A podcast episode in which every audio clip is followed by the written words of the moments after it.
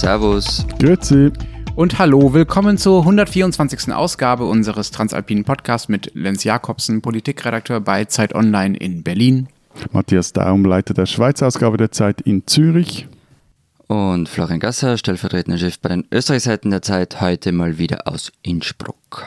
Wir haben wieder zwei Themen mitgebracht. Unser erstes Thema sind Motorräder, genauer gesagt der Lärm, den diese Räder in den Bergen und auch sonst in den Tälern verursachen und was man dagegen tun kann, ob man was dagegen tun sollte. Unser zweites Thema ist Wasser. Wird es eigentlich tatsächlich knapp, wie es in mancherorts in unseren Ländern jetzt heißt und wie viel Wasser verbrauchen wir eigentlich wofür? Zu den Motorrädern. Wir machen das hier nun schon seit, äh, ich habe es ja gerade gesagt, 124 Folgen, also zweieinhalb Jahre ungefähr. Und mittlerweile glaube ich eigentlich, uns so gut zu kennen, dass äh, niemand von uns irgendetwas mit Motorradfahren am Hut hat. Aber ich wurde überrascht, Florian, du hast das tatsächlich mal gemacht. Gerade naja, ge naja, gemacht ist. Also, dass ich Motorrad gefahren wäre, wäre jetzt eine ziemliche Angeberei und würde nicht ganz stimmen. Aber ich kann die Faszination nachvollziehen, weil ich halt früher als Kind, also das war altersbedingt echt noch schwer illegal, ähm, ab und an mit dem Motorrad auf dem Berg herumgeknattert bin. Ähm, und das ist schon sehr cool. Florian ist born to be wild. Nein, eh, überhaupt nicht. Und ich habe nämlich dann auch keinen Motorradführerschein gemacht. Also ein bisschen aus Selbstschutz, weil ich bin eher so der Typ, ja, ja, geht sich schon aus, kein Problem. Und es ist beim Motorradfahren halt echt schnell ein Problem. Aber, aber warte, aber so auf eine Enduro-Motocross-Maschine oder was? Oder ich ja, genau, aber, also, aber halt wirklich so in, im, im, also jetzt nicht irgendwie über steile Berghänge hinauf, sondern mehr so in, auf Forstwegen mal ausprobieren. Aber ich war auch sehr batschert und ähm, recht untalentiert, wie ihr euch vermutlich vorstellen könnt. Also ich habe mich dann eher aufs Mitfahren spezialisiert. Irgendwie beruhigt mich zumindest das, aber ich kann überhaupt nichts. Ich kann dein, also dein Vorurteil bestätigen, Lenz, oder dein Eindruck. Also ich kann überhaupt nichts mit Motorrädern oder TÜV, wie wir hier sagen, TÜVs anfangen. Ich meine, klar, also so alte Maschinen, die, die, die sehen toll aus. Also so eine, eine alte Triumph oder eine alte Ducati, das sind äh, ja Ingenieur, nicht Kleinode, sondern coole Ingenieurteile, aber was ich meine, so unterm Strich sind es halt einfach dann Dinge, die, die allem voran Lärm, Gestank und Tote produzieren. Also. Okay, und genau um diesen geschmäcklerischen Hasstiraden von Matthias äh, vorzubeugen, habe ich mal als Gegenpol mit dem einzigen Motorradfahrer gesprochen, den es in meinem Freundeskreis so gibt und ihn gefragt, warum er das eigentlich so macht. Und seine Antwort war, um zu reisen. Ne? Man kann damit weitere Strecken fahren als mit dem Fahrrad, aber es ist gleichzeitig billiger und sportlicher als mit dem Auto. Also man macht, man spürt es mehr körperlich, was man da tut, legt sich zum Beispiel in die Kurve, was ja auch Spaß macht äh, wie ja auch äh, Florian schon beschrieben hat äh, aus seiner Erfahrung als ähm, Fünfjähriger. Ähm.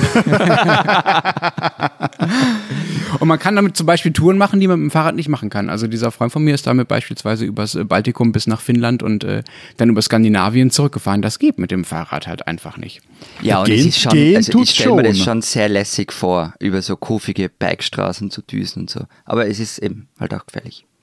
Aber das Gefährliche, da bin ich mir immer nicht so sicher, ob man das als Argument gegen das Motorradfahren an sich Na, das ist aber nur bringen kann, weil daran, der Sache an sich. Genau, daran sind sie ja selbst ja. schuld, wenn sie sich so in die Kurve legen, dass sie dann irgendwann rausfliegen. Und andererseits werden die meisten Motorradfahrer ja auch eher von den Autofahrern totgefahren. Äh, und bei den Fahrradfahrern, die auch Opfer der Autofahrer sind, sagt ja auch niemand, oh Gott, oh Gott, Fahrradfahren ist aber irgendwie falsch oder gefährlich. Ne? Also, ja, gut, aber das hat einen äh, eindeutig äh, besseren Ruf. Aber bevor ihr euch jetzt ins Lederkombi stürzt und über irgendeinen Pass rast, also meine es nervt halt einfach schon, dass überall, wo es ein paar schöne Kurven hat, die man gerne mit dem Velo in aller Ruhe hochtrampeln würde, braust, knattert da heutzutage irgendein brüllender Töff vorbei. Also in der Schweiz gibt es jetzt Stand 2019 745.000 Motorräder. Ähm, in der 20 Jahre zuvor, also im Jahr 2000, waren es noch 494.000. Das ist anderthalb Mal so viel. Und nein, das entspricht jetzt mal überhaupt nicht der Zunahme der Bevölkerungszahl, sondern ist einfach äh, ein, ein, Wohlstandsphänomen und, und, eins, das ja nur nervt. Nein, das ist aber, bei, also äh, bei uns ist die Zunahme ähnlich, die Zahlen sind ein bisschen geringer, also es sind etwas mehr als eine halbe Million zugelassene Motorräder. Aber eben die Zahl hat sich, ich glaube, in den vergangenen 20 oder 25 Jahren so verdoppelt und entspricht auch nicht der Bevölkerungszunahme. Aber hm, wahrscheinlich ist es halt so, wenn die Kinderboomer älter werden. Ja gut, aber dann soll sie halt einfach Easy Ride im Home Cinema in Endlosschleife gucken und dazu das Homegrown Gras und Kinder wegrauchen. Nein, ernsthaft, also diese Freiheit-Ideologie, ich meine, das ist so etwas von 20. Jahrhundert, das, das, das geht einfach heute nicht mehr. Also auch schon stylmäßig. Nein, also das also, geht heute nicht mehr, ist jetzt kein Argument. Ich finde, es geht alles, aber... Okay. Äh, das finde ich auch. Und wenn du jetzt mit Lederkombis argumentierst, also wenn wir mit Klamotten anfangen, da haben wir ja vor zwei Wochen erst drüber geredet und waren uns ja eigentlich relativ einig, dass es okay Nein, ich ist, dass die Leute so rumlaufen. Mit Lärm, so Gestank und Umweltverschmutzung. So. Mm, mm. Aber ähm, was die Zahlen angeht, ne, eure Vorurteile bestätigen sich übrigens. Also dass das die Leute sind, die irgendwie in die Midlife-Crisis kommen äh, und zu viel Geld haben. In Deutschland gibt es Zahlen, dass 40 Prozent der Motorräder von den 50 bis 60-Jährigen besessen werden. Wow. Die stellen aber nur mm. 17, 17 bis 19 Prozent je nach Zahlen äh, äh, der Bevölkerung. Also sie sind völlig überrepräsentiert. Und es sind natürlich auch fast alles Männer, ne? Das kommt ja auch nochmal yeah. dazu. Ähm, und gerade diejenigen sind es ja auch, und die sehr jungen Männer, ist zumindest meine Vermutung, dazu habe ich jetzt ehrlich gesagt keine Zahlen, um das zu belegen, die dann diese Maschinen auch so irre aufmotzen und aufheulen lassen, dass genau das passiert, was du jetzt, wie ich finde, dann auch mal zu Recht beklagst, Matthias, dass es nämlich einfach irre laut ist und die Leute, die da auch einfach wohnen, es geht ja nicht nur um dich als äh, Freizeit-Velofahrer da auf den Bergen, es geht ja auch um die Leute, die in diesen Tälern wohnen und die Leute damit einfach unglaublich nerven mit diesem Lärm. Und da, Florian, seid ihr jetzt mal wieder Avantgarde und schmeißt sie einfach raus aus euren Tälern, richtig? Tirol ja. geht voran? Ja, ja, genau. Also seit diesem Jahr. Vom 10. Juni bis 31. Oktober gilt auf bestimmten Strecken in Reute und Imst, also es sind zwar Tiroler Bezirke, gilt ein Fahrverbot für besonders laute Motorräder, also für alle, ähm, deren Standgeräusch lauter als 95 Dezibel ist. Äh, damit seid ihr im Fall nicht nur Avantgarde für Deutschland, sondern auch Vorbilder für die Schweiz, also vor allem für eher linke Schweizer Verkehrspolitiker. Ja, die wollen das bei uns auch, auch einführen aber ich bin mir jetzt nicht sicher, ob man da Avantgarde sind oder Vorbilder, weil wollen die das flächendeckend einführen oder eben nur auf bestimmten Strecken? Also also den, den Grenzwert, der, der, der, der, Grenzwert, der soll überall gelten. Mm, ähm, aber jetzt eben, jetzt, jetzt knattern die Töpfer da deswegen schon heiß. Also am vorletzten Wochenende demonstrierten etwa 200 von ihnen sogar auf dem Gotthardpass. Motto, wir lassen uns unser Hobby nicht verbieten. Was, also so eine, eine Demo für mehr Lärm. Ja, ja, kann man sagen, aber wobei, es kommt ja noch besser. Also darum, wirklich, ich finde das also unmöglich. Ich meine, die, die, die Motorradfahrer, die fühlen sich, ich zitiere jetzt, diskriminiert und beklagen, noch ein Zitat, Fahrzeugrassismus. Na, Nein, ich meine ernsthaft. Das hat aber also, niemand gesagt, oder? Doch. Oder und geschrieben sogar. Ich meine ernsthaft als diskriminiert und Fahrzeugrassismus und das nur, weil sie nicht mehr die Umwelt mit ihrem Saulärm sinnlos belästigen dürfen. Also ja, irgendwo hört dann mein äh, Verständnis äh, und äh, Ja, also das, da bin ich sogar ein bisschen bei dir, weil das Irrationale an solchen Protesten ist ja, man will ja nicht das Motorrad verbieten an sich, aber halt die wirklich sinnlosen Maschinen, also die keiner braucht. Ich habe hier im Übrigen noch eine hübsche Zahl. Also in den deutschsprachigen Ländern, da leben seit der Einführung der ersten Abgas- und Lärmnorm für TÜV, TÜVs, das war die Euronorm 1, etwa 4 Millionen Menschen mehr, nur weil sie es vorher von Zahlen hatten. Gleichzeitig gibt es aber 2,2 Millionen Motorräder mehr. Also sind da das wirklich das Wachstum über alle Länder gesehen ist enorm. Und vor allem wurden die immer lauter. Ich habe in einem, einer Online- Magazin für Rennsport eine nette Anekdote gefunden. Äh, und zwar galt auf der auf einer Rennstrecke im Elsass ein Lärmwert von 100 Dezibel bei 60 Prozent der Maximaldrehzahl. Jetzt mal wurscht, was das genau bedeutet. Dann wurde aber dieser Passus geändert. Man durfte dann wieder wie zuvor ähm, bis 100 Dezibel oder mit dem Serienauspuff fahren. Und Grund für diese Ergänzung war, also Serienauspuff, das ist der Punkt. Einzelne Straßenmotorräder waren bei dieser Standmessung, da geht es wieder um die Lärmmessung, mit Zitat straßenlegalem, serienmäßigem Auspuff lauter als 100 Dezibel, mithin also lauter als Sportmotorräder mit Racing-Auspuffanlagen. So, also da, ist auch eine Industrie irgendwie äh, etwas pervers drauf und, und äh, dreht am Rad. Weswegen es ja politische Aufgabe wäre, genau genau das zu regulieren. Aber dazu äh, kommen wir ja gleich noch. Bevor wir jetzt da in die politischen Details einsteigen, würde ich ganz gerne noch verstehen, du hast jetzt gerade gesagt, egal wie, die, wie dieser Wert im Detail zustande kommt, Matthias, wie kommt er denn im Detail zustande? Genau das interessiert mich eigentlich. Also wie misst man die Lautstärke von Motorrädern? Was müssen die machen? Das lässt man die mit 180 den Berg runterrasen oder wie? Na, eben nicht. Also äh, zu messen, während sie fahren, ist natürlich schwierig und eigentlich unmöglich.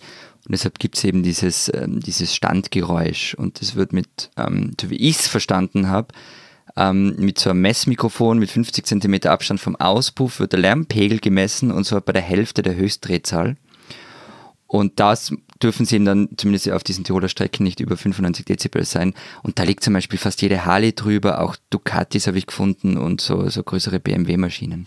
Und wenn sie das nicht tun, das hat ein Kollege von uns immer sehr schön aufgeschrieben, also wenn diese Maschinen leiser sind äh, als, äh, als dieser Grenzwert oder leiser sind als, als das, was die Fahrer denn bitte von ihren Maschinen hören wollen, dann gibt's halt genug Werkstätten und Schrauber, die einfach dafür sorgen, dass die Dinge doch da bitte wieder Ja, lauter ja, genau. werden sollen. Ja? Ja. Also da wird dann einfach so, so lange frisiert, bis es ordentlich knattert. Für wie viele Motorräder gilt das denn bei euch, die, die zu laut sind, die diese Grenzwerte überschreiten? Es sollen 7% sein, aller zugelassenen Motorräder. Wobei bei den, bei den ersten Kontrollen dort oben, also auf diesen Pässen, auf diesen Straßen auch gleich ein paar aufgetaucht sind, die lauter waren, als es im Typenschein angegeben war. Und das wird auch relativ hart kontrolliert. Und was passiert dann mit denen? Führerscheinentzug? Na, die werden jetzt einmal recht empfindlich gestraft.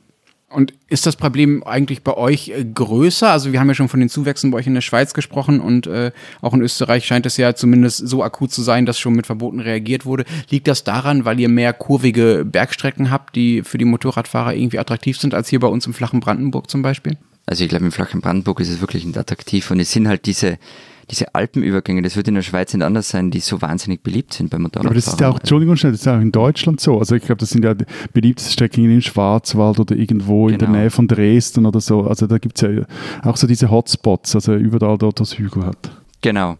Und zum Beispiel im einen Ort, den ich ein bisschen besser kenne, ähm, der, bei dem jetzt das Fahrverbot gilt, ähm, das ist das Pschlabertal. ähm, der- Schlabertal ja, ist übrigens fast so ein Pschlabertal. tolles Wort wie TÜV. Ja, ja.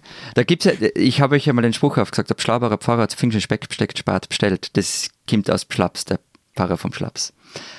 Ähm, und durch das Tal führt halt die Strecke über das Handenjoch drüber. Und das ist eine ziemlich irre hochalpine Strecke. Wunderschön, recht gefährlich. Also wenn man da entlang fährt, dann kommt man immer wieder an so Matterln vorbei, ähm, die an tödliche Unfälle erinnern. Und, und durch dieses Tal brettern halt in den Sommermonaten zigtausende Motorradfahrer. Und es ist einerseits ein Segen, ähm, weil sie halt Leben ins Tal bringen, Kundschaft für die paar Gasthäuser, die es noch gibt, Leute, die dort Zimmer buchen und so weiter. Weil ansonsten gibt es dort recht wenig. Also da wohnen so um die 100 Leute, ein bisschen drüber wahrscheinlich. Ähm, aber andere, und sie haben auch keinen nennenswerten Tourismus. Also das ist wirklich Motorradfahrer. Und andererseits sind halt die Motorräder auch eine Qual. Und es geht in der Früh mit dem Lärm los. Für Kinder ist es recht gefährlich, auf der Straße zu sein und so weiter. Es ist laut. Und deshalb machen ja viele im Ort seit Jahren gegen diese Motorräder mobil. Äh, Ich meine, aber äh, zu Recht. Also ich würde auch nur, nur ungern an einem Ort leben, wo abertausende TÜVs durchbrettern. Und ich meine, also dass jetzt das auch mal noch gesagt ist, es ist erwiesenermaßen so, dass Lärm krank macht. Also vor allem seitens der Motorradfahrer tut man so, was, eben, als haben wir die, die Freiheit, irgendwie alles da voll zu lärmen, aber Lärm macht Leute krank. Habe ich schon erzählt, dass ich in der Einflugschneise von Tegel wohne, aber das ist ein anderes Auch Thema. Fluglärm macht Leute auch das krank. macht krank. ja. Zurück von Berlin ins Schlabbertal. Äh, haben die jetzt einfach alle gewonnen da? Sie können doch froh sein, wenn jetzt da diese äh, die Fahrverbote erlassen wurden für diese Strecken. Ich nehme an, die gehören dazu. Dann ist doch alles gut jetzt, oder? Es ist alles ein bisschen kompliziert und zweischneidig. Also ich war jetzt seit dem Fahrverbot nicht mehr dort, aber wenn man mit den Leuten dort redet und die haben mir das erzählt, ist halt schon viel ruhiger geworden, das auf alle Fälle. Gleichzeitig bricht aber halt ein Teil des Geschäfts weg und das ist ein großer Teil des Geschäfts, weil fast alle diese Motorradgruppen, die sich da auf den Weg machen, haben einen in ihrer Gang, ähm, dessen Maschine über dem Grenzwert liegt und die lassen ihn halt dann nicht daheim, sondern sie fahren woanders hin. Also sie weichen auf andere Routen aus, was noch nicht verboten ist. Und ich habe viel schon jetzt darüber gehört, dass Gruppen, die eigentlich kommen wollen, storniert haben, ähm, Teile der Infrastruktur, also vor allem die Gasthäuser dort fürchten und ums Geschäft. Man spricht sogar davon, dass mittelfristiges à la carte Geschäft einfach abgedreht werden könnte, weil es sich nicht mehr rentiert. Und es war halt am Ende eine politische Entscheidung und die Leute in den Orten wurden so Mittel eingebunden. Tirol wird ja von ÖVP und Grüne regiert. Und für Grüne ist so ein Motorradverbot nur dazu in dieser Art und Weise, also nur auf bestimmten Strecken, zeitlich begrenzt, nur beim gewissen Geräuschpegel, das ist halt relativ eine easy Nummer, um einen politischen Erfolg zu verbuchen. Weil die Sinnhaftigkeit von so halbherzigen Beschränkungen leuchtet mir nicht wirklich ein. Okay, aber jetzt eine kurze Detailfrage, wenn du das schon so ausholst, Tourismusdirektor Gasser mit dem großen Herz für alle Hoteliers und Restaurateure, ähm, wie viele Einheimische arbeiten denn überhaupt in diesen Gasthäusern? Also und um wie viele Jobs geht es da? Also es ist kein Tourismushochburg, da arbeiten zum großen Teil auch die Besitzer selber mit. Und es ist, geht mir jetzt, es ist ja nicht die Zahl der Jobs, die vermutlich das größte Problem ist, sondern es geht halt um den Erhalt überhaupt von, von den dörflichen Strukturen, also von so Also Dingen wie eben das gibt Strukturen ja- erhalten mit einer Dauerbeschallung durch Töffler. Jetzt warte mal. Also ich meine, die Frage ist, ähm, du, du hast eben diese Gasthäuser, die von meistens Familienbetriebe sein. Du hast jemanden, der sich einen Zusatz, äh, Zuverdienst holt, weil er Privatzimmer vermietet. Jetzt kann man sagen, das ist wurscht. Man kann, also das kann man argumentieren. Ähm, andererseits hast du halt eine recht periphere Region, in der das Leben immer mehr ausstirbt. Was es im Übrigen ohnehin Ich, ein ich, bisschen ich tut, wollte, muss ich man wollte ehrlicherweise gleich sagen. sagen. also bei einem einmaligen Googlen nach Schlabertal kam ja ein Zeitartikel aus dem Jahr 2011 unter und der hieß Das Tal, das stirbt oder so sinngemäß. Ja. Ich schaue nochmal nach. Er heißt genau, wie ein Tal stirbt. Mhm. Du, äh, ja, auf dem Auto Du hast ihn- ja geschaut. Du hast ihn geschrieben. Ja? Ja, eben, nein, klar. Also, aber es braucht halt differenziertere Antworten manchmal. Wobei diese, äh, das Aussterben des Tals ja auch nur dann äh, vorangetrieben würde, wenn man mit so ähm, Verboten hantiert, die wirklich das äh, Hinfahren dahin verbieten. Wenn man über Lautstärke geht und da neue Regeln erlässt, dann könnte man das ja durchaus differenzierter und effektiver irgendwie ergreifen. Das ist auch das übrigens, was mich in Deutschland wundert. Es gibt hier einen Bundesratsbeschluss, der ist schon ein bisschen älter, aber noch aus diesem, aus dem Sommer, aus dem Frühjahr, ähm, aus dem Mai, glaube ich, ähm, der gleich eine ganze Reihe von Vorschlägen dafür macht, wie man denn bitte gegen diesen Lärm vorgehen soll. Da gibt es ein Sonntagsfahrverbot, ein, Verbot für bestimmte Strecken oder ein Verbot für bestimmte besonders laute Maschinen. Und das erscheint mir erstens total undifferenziert und zweitens ist es halt auch sehr leicht dann anzugreifen von denjenigen, die eh alle Einschränkungen verhindern wollen. Es gibt jetzt in München eine große Demo am kommenden Wochenende zu den, ähm, oder am vergangenen Wochenende sogar schon, zu den ähm, Fahrverboten und die argumentieren halt gegen ein Wochenendfahrverbot. Ja? Also die tun so, als wäre das, was man ihnen verbieten will, das Fahren am Samstag und Sonntag komplett, wobei in diesem Bundesratsbeschluss auch ganz andere Dinge drinstehen, die viel differenzierter und viel praktikabler eigentlich wären. Ja, na, ich finde eben auch, die, also Beschränkungen zum Beispiel auf einzelne Strecken finde ich so halbgar und wenig sinnvoll. Also die, die Leute werden deshalb nicht ihre TÖFs, ich finde das ein super Wort, ich werde das jetzt immer benutzen. Also, die werden nicht ihre TÖFs abschaffen. Sie fahren halt woanders hin, wo es noch erlaubt ist. Also wenn, dann müsste man das flächendeckend machen. Zum Beispiel in Österreich und der Schweiz, ähm, das wäre dann was anderes, dass man sagt, das ist die Beschränkung nach oben hin bei den Dezibel und sonst kommt es eh nicht rein. Oder man sagt, die werden einfach nicht mehr zugelassen, die Maschinen. Dann ist fänd ich zumindest ein Teil logisch, des ja. Problems ohnehin gelöst, zumindest langfristig. Natürlich braucht es da Übergangsfristen. Mist, ich bin bei Florian. Also, ja. Nein, ich, ich finde auch, also eben Streckensperren, das bringt sehr bedingt etwas, vielleicht, wenn an irgendeinem Ort das Problem wirklich sehr krass ist und man dann sehr kurzfristig eine Lösung braucht oder einfach dort Ruhe will. Ähm, eben, aber ändert halt nichts am Grundsätzlichen. Also mal, dass TÜVs überflüssig sind über den Kopf und auch, dass die äh, Dinge einfach meist viel zu laut sind. Auch jene noch, die mit weniger als 95 Dezibel im Stand krachen. Es gibt noch einen anderen Grund, finde ich, der gegen diese Fahrverbote spricht. Es gibt ja auch einfach Leute, die deren Fortbewegungsmittel das ist. Ja, wir haben jetzt über die Midlife Crisis Männer und die jungen Männer äh, geredet, die das als Sport und als Hobby betreiben und da durch die Gegend knattern. Aber äh, es gibt ja nicht nur äh, diesen Bekannten von mir, der damit äh, durch die Gegend reist, sondern es gibt ja Leute, die damit zur Arbeit pendeln, vielleicht auch mal am Wochenende zur Arbeit pendeln müssen, weil sie halt am Wochenende arbeiten, die halt kein Auto haben, also die darauf angewiesen sind. Und die triffst du natürlich auch, wenn du bestimmte Strecken oder bestimmte Tage einfach sperrst. Ja, ja, eben, aber da- darum, also da sind wir uns, glaube ich, völlig einig, dass man das einfach, also auch wie Autos und alles andere, das rumfährt, einfach irgendwie sauber normieren und äh, regulieren soll. Und das ist schon krass, dass, also TÜV sind die, die lautesten Verkehrsmittel auf den Straßen und sind wirklich am wenigsten stark reguliert. Wobei es jetzt eine Bestimmung gibt, also ab 2024, habe ich gelesen, soll eine neue EU-Norm gelten, die heißt 5b, äh, soll auch in der Schweiz gelten ähm, und damit sollen dann die, die TÜVs leiser werden. Wobei eben auch da ist wieder um extrem viel nicht klar. Also ob das technisch wirklich funktioniert und das Geld, das hast du vorhin angesprochen, vorhin halt nur für neue Maschinen. Und beim technisch funktioniert es halt so, also heute wird so ein, eine, erkennt eine im Motor eingebaute Software, wenn, wenn das Motorrad auf Lärm getestet wird. Also das heißt, es erkennt, wenn es so bei, weil das jeweils bei Tempo 50 passiert, wird dann eine Klappe in der Auspuffanlage geschlossen und damit reduziert sich der Auspufflärm auf die maßgebliche Dezibellimite, die da vorgeschrieben ist. Wer hat, wer hat das entwickelt, VW? Also es klingt danach. nee, und es geht, ich glaube, jetzt ist es wieder etwas anders, aber für ganz viele TÜVs bis vor ein paar galt das so. Und das heißt aber dann auch, also im normalen Straßenverkehr äh, ist dann so ein, ein, ein TÜV halt wieder ein, ein laut rührendes Gefährt. Also wenn einen Kassensturz hat das mal in der Schweiz getestet mit 56 dann und da waren die einfach glaube ich, zehnmal, wenn ich es jetzt richtig im Kopf habe, so laut wie bei 50. Aber ja, also du, äh, war das VW, richtige Frage. Es ist halt immer so, wie äh, wenn es um Fossil Fuel Mobilität geht, die Lobby da ist brutal stark. Aber Wobei, also ich, ich äh, da muss man jetzt auch mal noch sagen, es gibt auch unter TÜV-Fahrern selber selbstkritische Stimmen, also eben die auch sagen, dass sie halt die übers Ganze gesehen die lautesten und auffälligsten Verkehrsteilnehmer seien und da auch in der äh, Pflichtstunde beziehungsweise in den vergangenen Jahren halt auch sehr viel verpennt haben. Also ich, ich, muss da noch eine Geschichte erzählen, um so ein bisschen die Absurdität von diesem ähm, Verbot, das es bei uns gibt, aufzuzeigen. Ähm, ich will jetzt auch keine Lanze für laute Motorräder brechen, aber nein. Ist, nein, aber die Art und Weise finde ich halt sehr ungeschickt, wie das jetzt gemacht worden ist bei uns. Also die Geschichte ist aus der Kronenzeitung.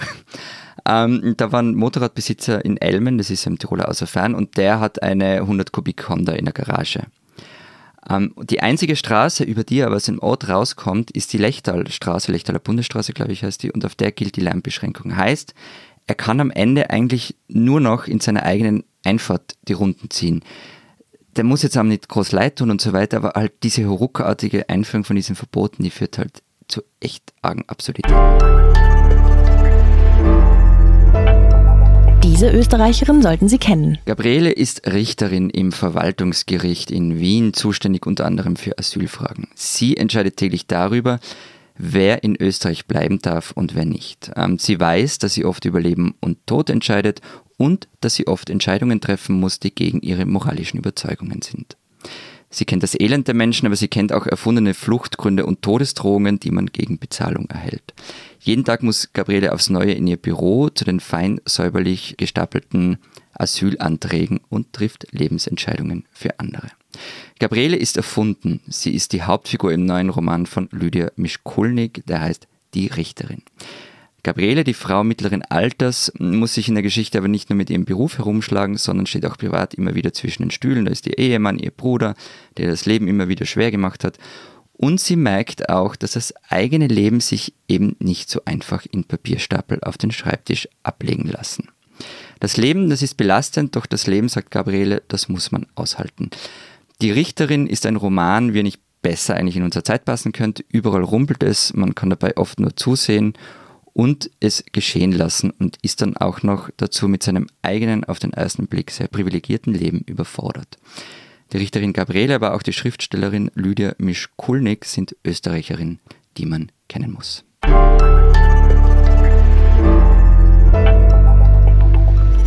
Unser zweites Thema Wasser und Wasserverschwendung und ich beginne mal mit einem Geständnis. Es ist hier gerade so heiß, dass ich manchmal sogar zweimal täglich dusche. So sauber schaust du aber nicht aus. Ja, danke, danke. Mir geht es auch ehrlich gesagt nicht um den sichtbaren Dreck, sondern um, um, den fühlbaren Schweiß, der auf mir klebt. Also zehn Minuten duschen, ich hab's mal nach. getting hard in here. Let's take off all your clothes. Okay, ich dusche was? nur, wenn es mir zu heiß wird. Matthias fängt schrecklicherweise an zu singen. Äh, kann jeder entscheiden, was ihm lieber ist. Äh, zehn Minuten duschen, ich habe es nachgeguckt, äh, sind 100 Liter Wasser ungefähr, die verbraucht werden. Das ist äh, ziemlich viel, wenn man, wenn man bedenkt, dass die Deutschen zumindest im Schnitt im Haushalt 127 Liter Wasser am Tag verbrauchen. Und ratet mal, was nach äh, Körperpflege, also zum Beispiel dem Duschen und so, der zweitgrößte Posten ist. Ich rate mal, es ist das, was ich kurz vor der Aufnahme noch gemacht habe. Oh Gott, ich wollte, ich will es nicht wissen. ähm, naja, äh, das vergesse ich jetzt ähm, und ähm, äh, erzähle euch einfach ganz nüchtern, dass das natürlich das Klo ist. 34 Liter spült pro Tag äh, jeder Deutsche äh, runter. Das ist schon krass viel, finde ich. Aber die gute Nachricht ist, dass der Verbrauch von Wasser im Haushalt sinkt. 1990 haben die Deutschen insgesamt noch 22 Liter mehr am Tag verbraucht als die 127, die es heute sind. Also es scheint zumindest da in die richtige Richtung zu gehen. Also bei den Zahlen liegen wir da recht gleich auf. Also wir verbrauchen nur 30 Liter am Tag. 32,5 spülen wir im Klo runter und 28,6 brauchen wir. Eure Klos sind also anderthalb Liter sparsamer als unsere. Aha. wahrscheinlich. Aber Freunde, wie, wie, wieso? Also okay, Lenz hat heiß, duscht zweimal, da, wie, wieso reden wir jetzt über unsere Körperpflege? Es scheint ihm wichtig zu sein. ja, ja, das ist, das habe ich gemerkt. Na, wir reden darüber, weil ja angeblich das Wasser knapp wird. In Deutschland gibt es immer mehr Gemeinden, die ihre Bürger dazu aufrufen, doch bitte weniger Wasser zu verbrauchen. In einer Gemeinde namens Borgolzhausen im Kreis Gütersloh haben sie jetzt sogar ein Schwimmbad geschlossen, also ein öffentliches. Und ähm, ja, da scheint es äh, ein Problem zu geben. Und der Grund ist äh, so eine Kombination aus Hitze und Corona. So erklären das zumindest die Betriebe und äh, die Experten. Denn wegen der Hitze brauchen wir mehr Wasser, zum Beispiel äh, zum Duschen, wie bei mir, oder auch für die Pflanzen, damit die äh, weiterleben. Und wegen Corona sind wir halt einfach mehr zu Hause als äh, beispielsweise im Büro oder auch im Ausland stopp, beim stopp, stopp, Urlaub. stopp, stopp, stopp, stopp, stopp. Bevor uns jetzt Herr Kachermann seinen üblichen Twitter-Vortrag hält, dass Hitze und Trockenheit nicht dasselbe sei, sei hier noch gesagt, es geht um Hitze und Trockenheit und Corona. Weil trocken sind die Pflanzen nur, weil es nicht regnet und dann könnte es auch kalt sein. Und es geht um Pools. Genau. Gibt's, ist es bei euch auch das Problem? Die machen nämlich bei uns, also ich finde es interessant, die machen nur 6 Liter täglich aus pro Kopf. Aber weil die halt alle gleichzeitig im April befüllen, ähm, kommt es regelmäßig zu Wasserknappheit. Also jetzt, so, zum Beispiel in Niederösterreich gibt es deshalb Gemeinden, die von den Leuten verlangen, dass sie das Pool befüllen mit der Kommune abstimmen Also sollen. es dass einen sie so, Poolbefüllungskalender. Wahrscheinlich so im Schichtbetrieb. Und ein Poolbefüllungsbeauftragter. Ja, bei uns scheinen sich diejenigen, äh, die privilegierter durch die Krise gekommen sind, äh, gedacht zu haben, na, wenn wir schon nicht nach, nach Bali fliegen können in diesem Jahr, dann stellen wir uns halt mal endlich mal einen Pool in den Garten. In einigen Geschäften, sagen zumindest die Geschäfte, kann natürlich auch PR sein, äh, sind die Pools äh, mittlerweile ausverkauft. Der Absatz, das zeigen auch Zahlen, äh, steigt immer mehr an. Ähm, aber offenbar haben sich viele das Wasser in den Garten geholt, äh, statt einfach hinzufahren. Ich will mich da jetzt nicht so ganz ausnehmen davon, um ehrlich zu sein. Du hast einen Pool. Es, es hört nie mehr auf. Erster Gasser in Töfflederclub, jetzt in Speedos an seinem Privatpool. Äh, Entschuldigung, ist bei dir als stellvertretender Büroleiter der große Wohlstand ausgebrochen? Hast du Ja, Lotto man muss, gewonnen man muss oder jetzt dazu sagen, es gibt ja so? Privatpool und aufblasbares Planschbecken. Also ich, ich sehe die, die Grenzen da eher fließend zwischen diesen Dingen. Komm, wie groß ist es? Ausmaße. Keine Ahnung. Planschbecken halt, so 30 Zentimeter hoch. Ah, okay, naja, das, sowas haben wir auch. Also, Das ist mein Pool. Auf dem Balkon, auf dem Balkon die Füße ins Wasser stecken, Ich, das ich, ist, finde ich, ich habe jetzt erst, äh, erst an einen Infinity Pool mit Blick über Innsbruck gedacht. Aber wurscht, du hast ja, äh, du, du Neobonds, du hast ja sogar seit dieser Woche eine Badehose auf Lebzeiten im Zürcher Büro der Zeit deponiert. Also ich meine, es, es hört wirklich nie mehr auf. Das ist jetzt die Frage, ob, ob wir diesen Insider auflösen sollen und äh, wir Lenz erklären müssen, warum ich eine so- Badehose so- in Zürich solange habe oder ob wir das sein nicht lassen. öffentlich machen, ist es, glaube ich, ganz okay und kinderfrei. Äh, wie sagen wir nicht kinderfrei? Ähm, jugendfrei. So. Also ich war, ich war mit Matthias schwimmen diese Woche in einem Kanal, der bei seinem Büro vorbeifließt und dann in den Zürichsee reingeht und hat aber keine Schanzengraben Badehose. heißt das Ding. Bitte? Schanzengraben heißt das Ding. Okay. Und ähm, ich habe keine Badehose, deshalb Boxershort. Ähm, die wurde dann nur so mitteltrocken. Wir hatten dann noch irgendwie so ein eher gesetztes Abendessen. Also es war alles eher lustig. Aber die Lehre daraus, ähm, in Matthias Büro liegt jetzt eine Badehose für mich. Jederzeit griffbereit, wann immer ich vorbeischaue. Ich äh, möchte kurz daran erinnern, dass bei uns nicht äh, privatistischer Badehosen-Podcast drüber steht, sondern Politik-Podcast. Äh, deswegen äh, versuche ich mal äh, ganz rabiat das Thema zu wechseln. Wird denn bei euch in den Ländern das Wasser auch knapp? Also gibt es diese zumindest kleinen alarmistischen Meldungen, die es aus Deutschland gibt, gibt es die bei euch auch? Oder habt ihr vielleicht einfach mehr Wasser? Jetzt mal eine völlig wilde Vermutung, weil ihr wegen der Gletscher da einfach besser ausgestattet seid zum Beispiel, ja? Ja, also wir sind arg privilegiert. Ähm, Wasser ist in Österreich kein knappes Gut. Ähm, wir verwenden auch fast ausschließlich Grund- oder Quellwasser. Ähm, es gibt so Zahlen vom, vom World Resources Institute, ähm, da liegen wir extrem gut und die Gefahr einer Trockenheit ist wahnsinnig gering, also einer langfristigen. Es gibt halt Perioden, in denen es knapp wird und vor allem regional. Also trockene Sommer, wenn eben dann die Pools alle gleichzeitig eingelassen werden und ähm, die Landwirte gleichzeitig wie blöd wässern. Aber um es ist halt ein bisschen ein Problem, weil wir so privilegiert sind, gibt es halt auch keinen bewussten Umgang damit. Also Wasser ist immer da, ist immer so gut wie gratis, mehr oder weniger. Und es war zum Beispiel mal ein Riesenaufstand, als Restaurants angefangen haben, auch für normales Leitungswasser Geld zu verlangen. Also da waren wir dann, ich glaube, beim Euro pro Karaffe. Aber das war ein Riesending, weil Wasser ist gratis und für jeden verfügbar. Äh, uns geht es da ähnlich wie, wie Österreich und auch Deutschland geht es ja, glaube ich, ähnlich. Also, aber auch, und gleichzeitig hatten wir auch, wie eure beiden Länder, 2018 diesen Dürresommer. Also damals musste die Schweiz auch mehr Alpen mit Wasser für die Kühe versorgen. Tös und die Emme zum Beispiel, zwei Flüsse versiegten, Rheinschifffahrt kam zu erliegen, hatten da auch noch eine große Geschichte dann im Blatt und Gemeinden riefen die Bevölkerung zum Wassersparen auf. Jetzt aber, also im Vergleich mit, mit von, von, von vor zwei Jahren sieht die Lage jetzt viel weniger dramatisch aus. Also der, der April war zwar viel zu trocken, Damals regnete es über einen Monat lang nicht, fehlten so 40 bis 60 Prozent der Niederschläge, war auch noch viel zu warm und es wehte eine kräftige Biese, die die oberen Bodenschichten zusätzlich austrocknete. Aktuell habe ich vorhin kurz nachgeschaut, gibt es ein leichtes Bodenfeuchtedefizit, nennen das die Fachleute. So im, Westlich, im Westen der Schweiz, im Jura, Tessin und in Nord- und Mittelbünden. Und zudem sind in der ganzen Schweiz die Wälder in großen Teilen trocken. Aber eben, also es ist in Österreich, Deutschland, das Wasser ist halt es gibt nicht so wenig, aber es ist immer häufiger nicht zur richtigen Zeit am richtigen Ort und vor allem nicht in den richtigen Mengen. Äh, also konkret für die Schweiz heißt das, je wärmer die Winter werden, das gilt vermutlich auch für Österreich, äh, desto eher fällt Wasser halt in Form von Regen anstatt von Schnee. Das wiederum bedeutet, dass das Wasser schneller abfließt. Hm, gleichzeitig werden die Sommer tendenziell trockener, je wärmer das Klima wird. Unterstrich heißt das also wiederum Trockenheits- und Dürrerisiko steigen. Oder wie seine Hydrologin der Uni Bern gesagt hat, die schmelzenden Gletscher liefern uns heute zusätzlich Wasser, das vor mehreren Jahrzehnten als Niederschlag gefallen ist. Diese zusätzliche Wasserquelle wird im Laufe des 21. Jahrhunderts aber versiegen. Dazu kann ich jetzt ehrlich gesagt gar nicht so viel beitragen, weil es bei uns alles recht ähnlich ist, wie du eh gesagt hast. Also es gibt gerade im Flachland immer wieder Dürre- und Ernteausfälle. Also zum Beispiel diesen April lag die Niederschlagsmenge im ganzen Land um rund 50 Prozent unter dem Durchschnitt. Und eben arg ist es dann im Regionalen in Niederösterreich waren es mehr als 70 Prozent weniger. Also das ist die Region, wo man in Pool, wenn man befüllen will, bei der Gemeinde anmelden soll, zumindest in manchen Gemeinden. Und das Szenario mit den fehlenden Gletschern, das finde ich zum Beispiel interessant, weil da habe ich so ein bisschen das Gefühl, daran traut sich halt echt noch keiner zu denken. Also doch, doch. Also hierzulande wird das durchgerechnet, wird daran gedacht und durchgerechnet und es ist ehrlich gesagt mal jetzt einfach in der Summe gesehen, glaube ich, gar nicht so krass dramatisch. Es ist dann wirklich wieder ein Problem, also nicht in der Summe des Wassers das fällt, sondern mhm. oder das vorhanden ist, sondern wann ist das Wasser quasi wo. Und da sind wir, glaube ich, auch beim, beim springenden Punkt. Das gilt auch für Deutschland. Ähm, dass vor allem halt in der Landwirtschaft äh, das Wasser fehlt oder die auf Wasser angewiesen ist.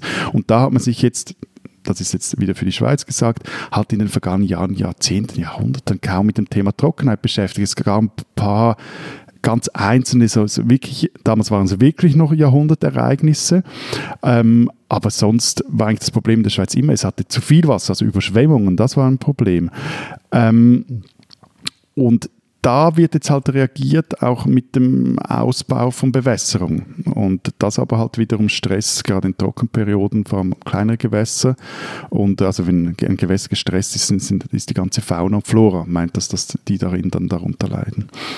Ich stimme dir zu, wenn du sagst, dass man in den vergangenen Jahrhunderten oder zumindest Jahrzehnten zu wenig sich in der Landwirtschaft damit beschäftigt hat. Ich finde aber, jetzt für Österreich gesprochen, ähm, das, da ist Trockenheit echt ein großes Thema, also in der ganzen Landwirtschaft. Es geht auf der einen Seite um den Anbau von anderen Getreidesorten, darüber haben wir eh schon mal ausführlich geredet. Wie heißt die ähm, Gerste? Fissler, Fissler oder? Fisser, Fissergerste. Fissergerste. Genau. Ähm, aber es geht auch um, um äh, die Technik der Bewässerung. Also wie kann man, wie kann man vielleicht anders bewässern, wie kann man ressourcenschonender bewässern und so weiter. Ich stimme euch bei der euren Erzählung von der Landwirtschaft äh, zu und äh, in der Analyse, dass das sozusagen der größte Batzen ist und dass das Hauptproblem ist und da am wenigsten getan wurde. Aber es gibt ja durchaus auch noch einen anderen Batzen und das ist tatsächlich einfach die Industrie. Ne? Also ich recherchiere hier seit einigen Monaten schon zu Tesla. Sagt euch ja vielleicht was. Die mhm. wollen hier in der Nähe von Berlin bauen. Mhm. Und das Hauptargument der Gegner und tatsächlich das aller, allergrößte Problem beim Genehmigungsprozess dieses Baus, der tatsächlich immer noch läuft, obwohl da schon die ersten Dinge stehen, ist, dass Tesla unglaublich viel Wasser braucht. Die brauchen so viel Wasser, dass der Wasserverband davon warnt, der örtliche, dass sie das aus dem bestehenden Grundwasserpegel nicht bereitstellen können. Die brauchen so viel wie, ich glaube, 5000 Haushalte sind es auf einmal. Und wenn man das abzackt, abzwackt aus dem Grundwasser, dann sinkt der Grundwasserpegel irgendwann so weit, dass halt in ein paar Jahren nichts mehr da ist von dem Grundwasser. So. Und das sind halt Dinge, die bei Ansiedlungen über Jahrzehnte vergessen wurden, beziehungsweise nie ein Problem waren. Und jetzt jetzt kommt man so langsam im Bereich, wo man sowas zumindest mit planen und mit managen muss. Der Tesla hat jetzt gesagt, sie versuchen weniger Wasser zu verbrauchen und vielleicht gibt es da auch eine Lösung, aber allein die Frage, wie viel Wasser, wie viel Wasser verbraucht so eine Fabrik, die wäre vor 20, 30, 40, 50 Jahren eher nicht gestellt worden, ja. Wobei man da auch sagen, ich, ich bin da kurz auch etwas der Partycrasher zu euren eigenen Statements, dass wir weniger Wasser im Haushalt fürs äh, Geschäft und fürs Duschen und so brauchen. Eben, das, das gilt ja einfach für private Haushalte und es gilt eigentlich auch für die Industrie in unseren Ländern, aber halt nur, wenn man den Verbrauch im Inland berechnet. Aber es gibt halt auch noch so etwas wie den Wasserfußabdruck pro Person da kann man jetzt von diesen virtuelle Wasser. Ja, und da kann man also eben, die sind ja dann auch immer wieder umstritten. Fußabdruck im Wasser ist auch eben ein bisschen ein komisches Bild, ehrlich gesagt. ja, ich habe da eher gedacht, wenn du so aus dem Wasser kommst und so, als du so mit nassen Füßen so aus dem Asphalt, aus dem See kommst, so, äh, wurscht. Also der bezieht einfach auch, die Berechnung bezieht auch das Wasser mit ein, das wir durch unseren Konsum im Ausland verbrauchen.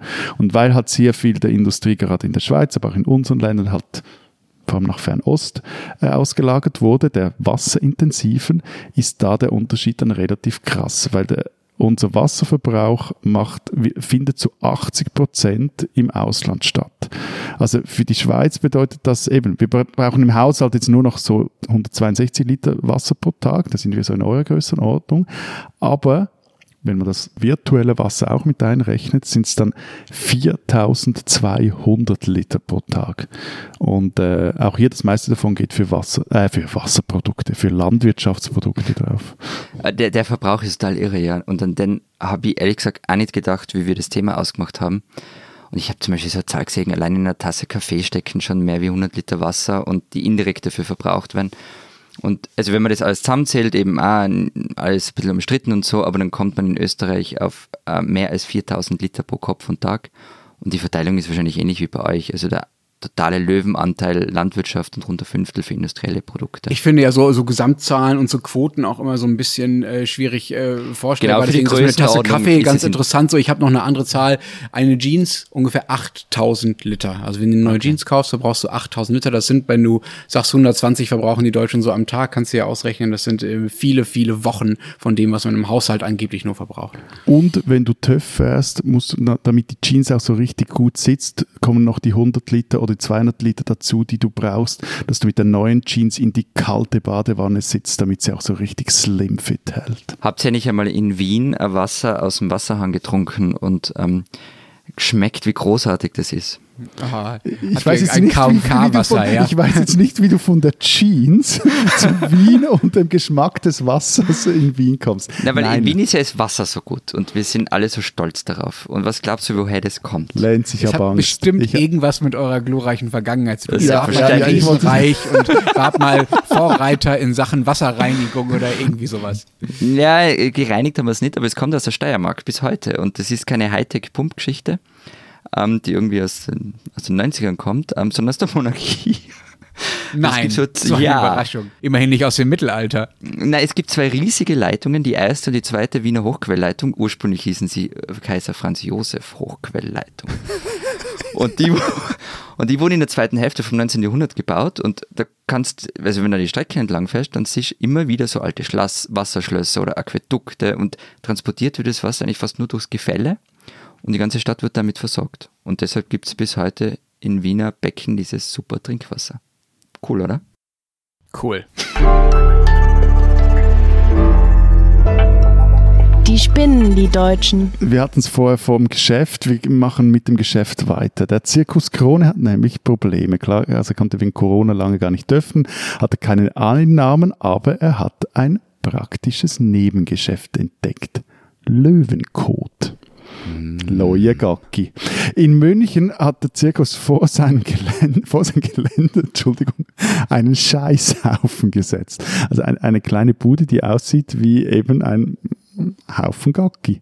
Und äh, es ist auch dem entsprechenden Emoji nachempfunden. Mr. Pooh haben sie den Laden getauft und in dieser Bude, da steht jetzt der Löwendompteur wochentags und verkauft kein Scheiß den Code seiner Löwen.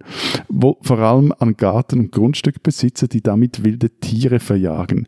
Denn die sind klar darauf geeicht, nicht dahin zu gehen, wo es nach Löwe riecht. Wobei ich mich frage, ob eine einheimische, sag ich mal, Ratte oder ein Reh oder wer, sag ich immer, weiß, wie Löwe riecht. Aber wurscht, anscheinend gibt es einen globalen Gestank von Raubtieren, der andere abschreckt. Anyway, 5 Euro kostet ein Glas Löwenkot. Und wenn es nicht wirkt, das ist das Beste, erstattet der Zirkus das Geld zurück. Das Geschäft soll anscheinend super laufen. Also wenn mich das Tier, wilde Tier aufgefressen hat, bekommen meine Eier irgendwie die 5 Euro zurück. Oder Freunde, es wird noch viel besser. Das äh, Geschäft läuft richtig gut und sogar die israelische Armee setzt anscheinend schon seit Jahren Löwenkot an der Nordgrenze des Landes zur Abschreckung von Wildschweinen ein. Der Wildschweine Löwen sind auch so ein wiederkehrendes Thema bei ja, uns. Ja, Wildschweine kommen immer wieder. Äh, Entschuldigung. Der Löwendompteur des Zirkus Krone warnt jetzt aber vor Überdosierung im Privathaushalt. Zitat, sonst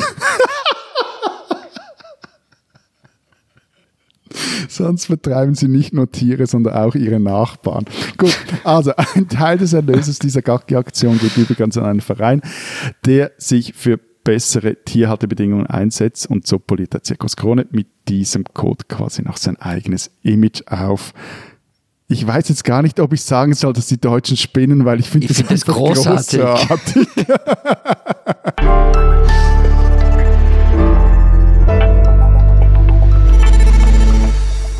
Das war's diese Woche bei unserem äh, transalpinen, etwas anal fixierten Podcast diese Woche. Ähm, wenn Sie wissen wollen, was sonst noch so los ist in unseren Ländern, lesen Sie die gedruckte oder digitale Ausgaben der Zeit Österreich, Zeit Schweiz, in denen was steht diese Woche. Auch bei uns geht's wild, wild, wild, wild weiter. Wir haben nämlich eine Doppelseite zum Thema Wolf. Und zwar gibt's ihn jetzt seit 25 Jahren in der Schweiz, aber nun will ein neues Jagdgesetz diese Rückeroberung stoppen. Vielleicht solltet ihr es mit Löwenkot probieren. Ich werde das einbringen, ich werde das einbringen. Ich werde die Kollegin Sarah Jäcki, sie schreibt diese Geschichte zusammen mit einem freien Kollegen Daniel Foppa. Ich werde dann sagen, unbedingt Löwencode noch in die Geschichte reinschmuggeln. Und bei uns gibt es ein Porträt über Rainer Küchel, ähm, der war jahrzehntelang Stargeiger der Wiener Philharmoniker, wird nun 70 und will nicht aufhören, Musik zu machen. Christina Rietz hat ihn besucht und erzählt unter anderem, warum sich Küchel nur von seiner Tochter und von niemandem sonst fotografieren lässt.